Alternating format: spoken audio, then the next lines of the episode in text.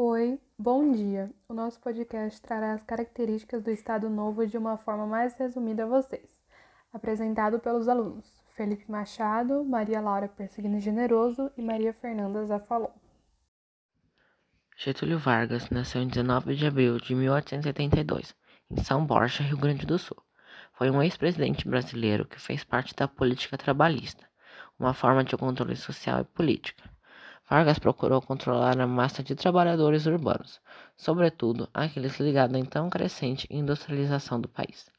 Ao todo, Vargas permaneceu no poder de 1930 a 1945, mas a fase do Estado Novo corresponde especificamente ao período de 1937 a 1945.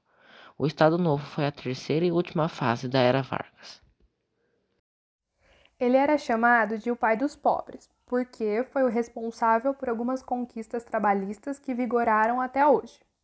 Bom, com a Constituição de 1937, fixou as diretrizes da política social e trabalhista que seriam implementadas no Estado Novo.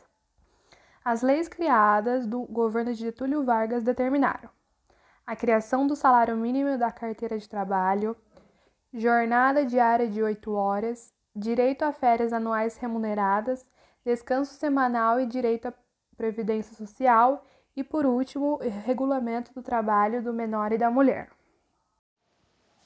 Uma das principais características da era Vargas foi a promoção de transformações esculturais no setor econômico, com o investimento de indústrias de base, como a siderúrgica, a metalúrgica e o setor de energias.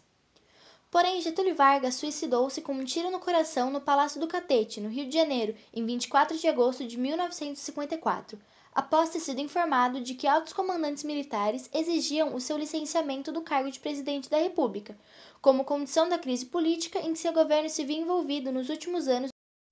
E esse foi o nosso podcast. Espero que vocês tenham gostado e aprendido um pouco sobre a história do Brasil. Beijos e até a próxima!